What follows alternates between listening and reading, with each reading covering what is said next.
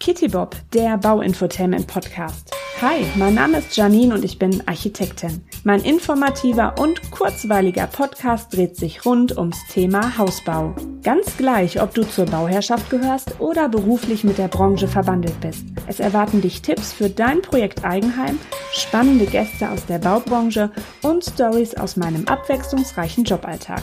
Ich würde mich sehr, sehr, sehr, sehr freuen, wenn du meinen Podcast abonnierst und ihn an Bauinteressierte weiterempfehlst. Und jetzt wünsche ich dir viel Spaß beim Zuhören. In dieser Folge beschäftigen wir uns mit möglichem Einsparpotenzial beim Hausbau. Auch das ist natürlich wieder ein sehr wichtiges Thema, weil wir ja gerade letztes Jahr auch gemerkt haben, was alles so abgehen kann, wenn die Materialverfügbarkeiten nicht mehr so sind, wie man das gewöhnt ist. Dann die steigenden Energiepreise, dann die Handwerkerkapazitäten, die ja auch immer noch so ein bisschen schwierig sind, weil sie alle ja zum Glück eigentlich gut zu tun haben, aber man hat halt kaum noch Wettbewerb. Ja, von daher ist es ja mal wichtig, dass wir mal zusammen schauen, bei welchen Punkten könnte man denn ein bisschen sparen. Und zwar habe ich euch da fünf Punkte rausgesucht. Ähm, Grundstück, Planungskosten, Wohnfläche, Keller und Fenster, beziehungsweise auch Raffstores. Ja, und ähm, ich vermute mal, dass das bestimmt nicht die einzige Folge zu dem Thema bleibt. Von daher schauen wir mal, was ich so in nächster Zeit noch an Punkten für euch rausfinden kann. Also, ran an die Buletten. Grundstück.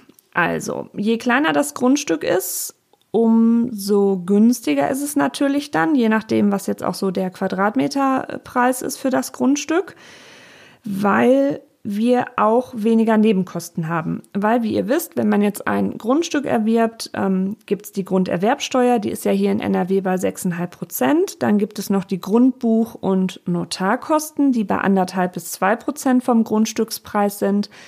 Und wenn Makler involviert ist, möchte der natürlich auch noch ein bisschen was haben. Ein bisschen ist gut. Ähm, sind wir bei dreieinhalb bis ja durchaus auch sieben Prozent. Klar, die Grundstückspreise, die sind jetzt extrem davon abhängig, wo ihr halt auch baut. Ja, was wird da verlangt an Grundstückspreis? Aber Fakt ist, je größer, umso teuer wird es dann logischerweise. Ähm, dann gibt es auch noch so die Themen, was die Grundstücksbeschaffenheit angeht. Also haben wir jetzt krasse Höhenlagen. Ähm, sind da halt große Höhenunterschiede übers ganze Grundstück, dass man eventuell, ja, das halt auch wieder ein Keller Sinn macht. Dann gibt es auch das Thema mit, wie fange ich die Grenzen ab, also zu den Nachbarn das kann halt dann auch deutliche Kostensteigerungen in den Außenanlagen bedeuten. Also selbst wenn dann irgendwie zum Beispiel ein Hanglagengrundstück vielleicht ein bisschen günstiger ist, also ich meine, die haben halt auch seinen Charme, ne, je nach Aussicht auch. Ja, kann es halt dann auch nochmal euch so in den Außenanlagen ein bisschen einholen, was die Kosten angeht. Leider sind wir jetzt seit mehreren Jahren nicht mehr bei Wünscht ihr was. Also Bauland ist knapp. Selbst wenn eigentlich die Grundstückspreise oder Bodenrichtwerte noch relativ human sind in einigen Gegenden, da aber die Verkäufer das wissen, ja, die sind ja auch nicht doof. Das heißt, die hauen da halt auch noch mal ein bisschen was drauf. Was heißt ein bisschen? Ja, also wir sind da privat gerade halt auch so in dieser Thematik und das ist eigentlich schon ziemlich frustrierend, finde ich, ähm, weil selbst wenn man jetzt irgendwie im Ort bleiben möchte oder irgendwie in der Gegend, die hocken halt auch alle auf ihren Baulücken, ne? Das werde, werden einige von euch wahrscheinlich dann auch kennen, weil Hubert und Erna meinen, dass ihre Kinder ja bald zurückkommen. Dass ihre Kinder zwischen 40 und 50 sind und sich woanders schon ein Leben aufgebaut haben, wird dann gerne mal vergessen, weil was man hat, hat man ja. Das sind dann Sachen, die sich vielleicht mal biologisch lösen. Gut, so, genug rumgejammert. Planungskosten. Ähm, wenn ihr jetzt zum Beispiel mit einem Fertighausanbieter ähm, bauen möchtet, ähm, auch hier empfehle ich natürlich noch meine vorherigen Folgen zu dem Thema. Unbedingt vorher anhören. So, die Fertighausanbieter haben ja auch immer Mustertypen oder Typengrundrisse. Und vielleicht habt ihr ja Glück und da gibt es einen bei, der euch schon super zusagt und gefällt. Der natürlich auch aufs Grundstück passt und mit eurem Bebauungsplan übereinstimmt. Dann könnt ihr da natürlich auch deutlich Planungskosten sparen, weil man nicht nochmal zig Änderungen ähm, machen muss als, als Planungsabteilung und weil die Typenstatik auch passt. Also da offen mit eurem Fertighausanbieter sprechen, selbst wenn man dann noch Änderungen macht, wo die denn so in etwa dann landen werden, kostentechnisch. Das gleiche gilt übrigens auch für Architekturbüros. Also wenn ihr jetzt ähm, klassisch mit einem Architekten, Architektin bauen wollt, ähm, wir haben ja auch schon zig Häuser entworfen und gebauleitet und haben ja auch ein umfangreiches, schönes Portfolio.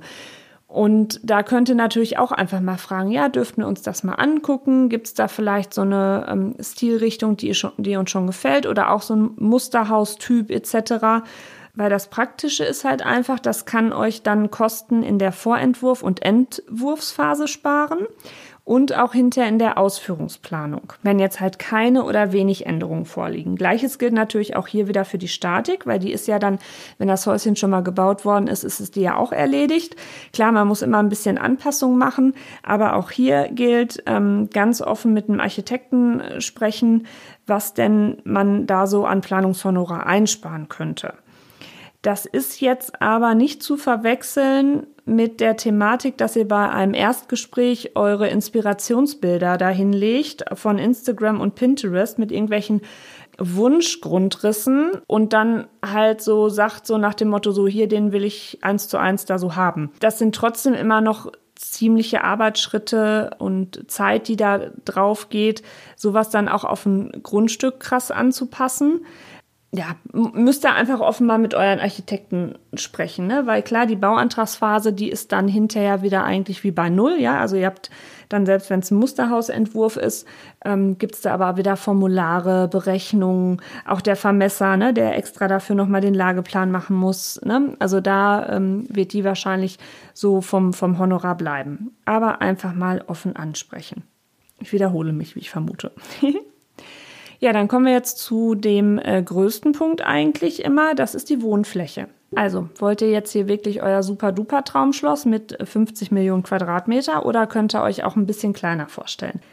Ein gut und pfiffig geplantes Haus von, sagen wir mal, 140 Quadratmeter kann nämlich auch größer wirken als eins mit 170 weil man vielleicht mit weniger Fluren auskommt, man vielleicht die Treppe im Wohnbereich integriert hat, wenn man das mag, dass man Nischen für Einbauschränke plant, dass man einfach weniger Wände hat, also dadurch natürlich auch weniger Material anfällt, ja, anfällt, was wir bezahlen müssen. Ne?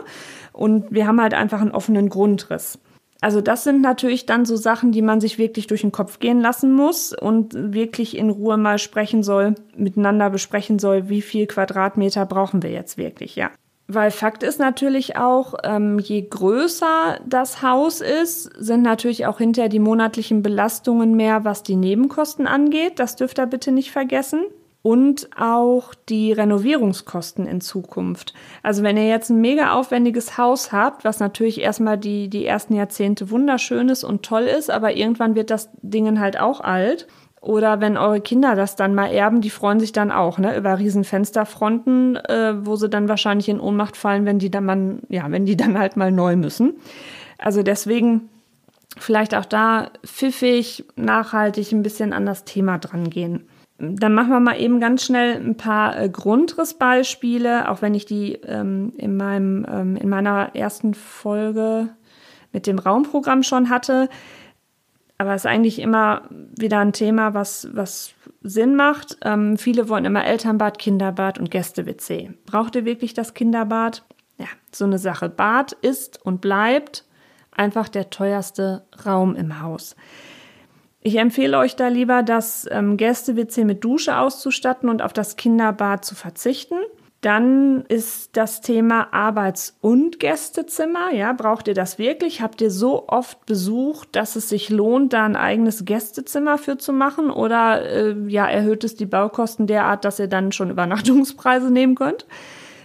Mm, dann lieber das Arbeitszimmer so vom Raumbedarf planen, dass halt eine Ausziehcouch reinpasst. Oder wenn ihr jetzt zwei Kinderzimmer habt und es ist noch kein Kind da oder erst eins, könnt ihr eins halt immer noch als Arbeitszimmer nutzen und vielleicht habt ihr dann eine Flurfläche oder irgendwie in einem Raum noch Platz für eine Arbeitsnische. Wenn ihr mal überlegt, ihr braucht eigentlich nur eine gescheite Wand, wo ihr Regale und Schränke unterbringen könnt, den Schreibtisch und dann sitzt ihr ja mit eurem Stuhl am Schreibtisch. Also wie ich jetzt hier auch schön ja unterm Dach gemütlich in meiner Podcast-Studio-Ecke sitze. Ich brauche jetzt auch nicht so viel Platz. Also ich bräuchte jetzt hinter meinem Stuhl nicht nochmal irgendwie zwei Meter Platz, weil ich hier irgendwie rumtanze oder so. Ähm, ja, kann halt auch Fläche sparen. Dann muss man noch so ein bisschen drüber überlegen oder da möchte ich euch aufmerksam drauf machen, dass es jetzt nicht heißt, wenn wir 10 Quadratmeter sparen, dass das dann genau der Kostenkennwert ist, den wir sparen. Okay, worauf will ich hinaus? Ich habe jetzt ein bisschen komisch angefangen. Also, wir nehmen jetzt mal an, das Haus kostet 2500 Euro pro Quadratmeter Wohnfläche. Die einen werden es jetzt teuer finden, die anderen zu billig. Egal, ich nehme jetzt zweieinhalbtausend Euro. So, jetzt sparen wir 10 Quadratmeter ein. Das sind jetzt aber nicht zweieinhalb mal 10, also 25.000 Euro, weil Quadratmeter-Einsparungen nicht automatisch alle Gewerke betreffen. Ja, also Heizung, Sanitär, Elektro wird wahrscheinlich gleich bleiben auch Türen, je nachdem, ne? weil ähm, eine Tür spare ich nur ein, wenn ich einen offenen Grundriss habe oder wenn ein Raum komplett ne, wegfällt, weil ähm, es im Endeffekt eigentlich nur die Gewerke, ja, ähm, Gründung, Erdarbeiten, Rohbau, Zimmerer, Dachstuhl, Trockenbau, Malerarbeiten, Bodenbelag, ne, also diese Gewerke betrifft. Deswegen könnte er jetzt nicht diese zweieinhalb komplett ansetzen. Beispiel, ähm, sehr großzügiges Einfamilienhaus, was ich gerade ähm, auf dem Tisch habe. Da sind wir auch nochmal 10 Quadratmeter kleiner geworden. Statt 220 hat es 210 bekommen. So, und da waren die Einsparungen jetzt nicht 25.000 Euro, sondern das belief sich so roundabout auf 15.000 Euro. Den habe ich das dann halt so auch nochmal erklärt, aber das haben sie dann auch ganz gut nachvollziehen können. Ja, ähm, Keller, das könnt ihr euch schon denken, ähm, da die Keller ja heutzutage ganz andere Ansprüche haben als früher und auch wir natürlich mit unseren Ansprüchen anders drauf sind als vor ein paar Jahrzehnten, werden die abgedichtet. Die haben natürlich ihren Aushub, ihre Gründung, die werden gedämmt. Ähm, viele verputzen die dann auch noch. Dann wollen sie irgendwie doch noch eine Heizung drin haben, etc. etc. Also ich habe jetzt so die letzten Keller im Einfamilienhausbau, die waren ganz schnell bei 50 bis 70.000 Euro. Ja, da kann man das, ja, das zieht einem schon mal die Schüchen aus. Also auch hier drüber nachdenken, macht bei euch ein Keller Sinn? Es kann natürlich sein, wegen irgendwelcher Gründungsgeschichten oder ähm, Hanglage vom Grundstück, dass der durchaus Sinn macht. Dann muss man das einfach mal gegenrechnen und äh, je nach Einzelfall einfach prüfen, ob das Sinn macht. Nur Fakt ist, selbst wenn ihr dacht, oh, ich brauche unheimlich viel Abstellfläche, ihr kriegt alles voll. Ne? Also selbst wenn ihr jetzt einen riesen, riesen Keller habt, alles kriegt man voll. Also von daher, ähm, ja, vielleicht auch ein bisschen äh, weniger Gedöns immer anschaffen und äh, dann braucht man auch nicht so viel Stellfläche. Ja, ich weiß, es ist immer alles leichter gesagt als getan. Auch wir haben die Ecken voll und ich frage mich jedes Mal, wieso? Ja, ähm, Fenster Raffstore. Also, ähm, Fakt ist, dass Fensterflächen, kann man einmal pauschal sagen, sind immer deutlich teurer als die Wandflächen. So, das heißt natürlich, dass ihr da auch ein bisschen sparen könnt. Wenn ihr jetzt, ähm, nehmen wir mal das Beispiel Hebeschiebetür. Klar, das ist auch so ein bisschen eine Komfortsache. Also eine Hebeschiebetür, die ähm, drei Meter breit ist, die ja 2,25 hoch ist, die kostet ganz schnell 4000 Euro und mehr. Und wenn ihr das aber als ähm, bodentiefes Fensterelement habt ähm, mit einem feststehenden Part und dann ähm, ein Drehkippflügel zum Rausgehen, ähm, ja, seid ihr da schnell irgendwie bei, bei zwei bis zweieinhalbtausend oder so, ne? Klar, werden jetzt auch wieder eine sagen, oh, das ist teuer oder billig, ist jetzt hier meine Erfahrung. Also das ist so eine Sache, die man sich überlegen soll. Dann machen bodentiefe Fenster jetzt wirklich überall immer Sinn, weil egal ob es jetzt in unseren Architektenentwürfen ist oder bei Fertighausanbietern, die Ansichten oder die Renderings sehen dann immer hammergeil aus. Ja, nur man denkt nicht dran, was habe ich denn an Nachbarbebauung, ja? Wenn ich jetzt so ein Handtuch-Grundstück ähm, habe, also relativ klein, was die ja heute sind, ähm, nützen mir auch nicht die geilsten bodentiefen großen Fensteröffnungen, wenn ich äh, ja meine Nachbarn direkt äh, da in der Nähe habe. Wenn ich jetzt natürlich schön irgendwo auf dem Land oder sonst wie wohne und habe eine geile Aussicht, bitte, ja, das ist mit das Schönste, was es gibt, ja. Aber ich finde es immer so ein bisschen schwierig, ähm, dann, ja, man sieht halt hinterher immer dann die Plissés davor und irgendwie, keine Ahnung, ja, ich, ich würde mich da jetzt nicht wohlfühlen, wenn ich nach sechs Metern schon den Nachbarn habe und der sieht immer, ob, ob die Bettwäsche frisch gemacht ist oder nicht, ja, oder ob, äh, was wir da gerade auf unserem Esszimmer zu essen haben. Ne? Also auch nochmal so ein bisschen durch den Kopf gehen lassen.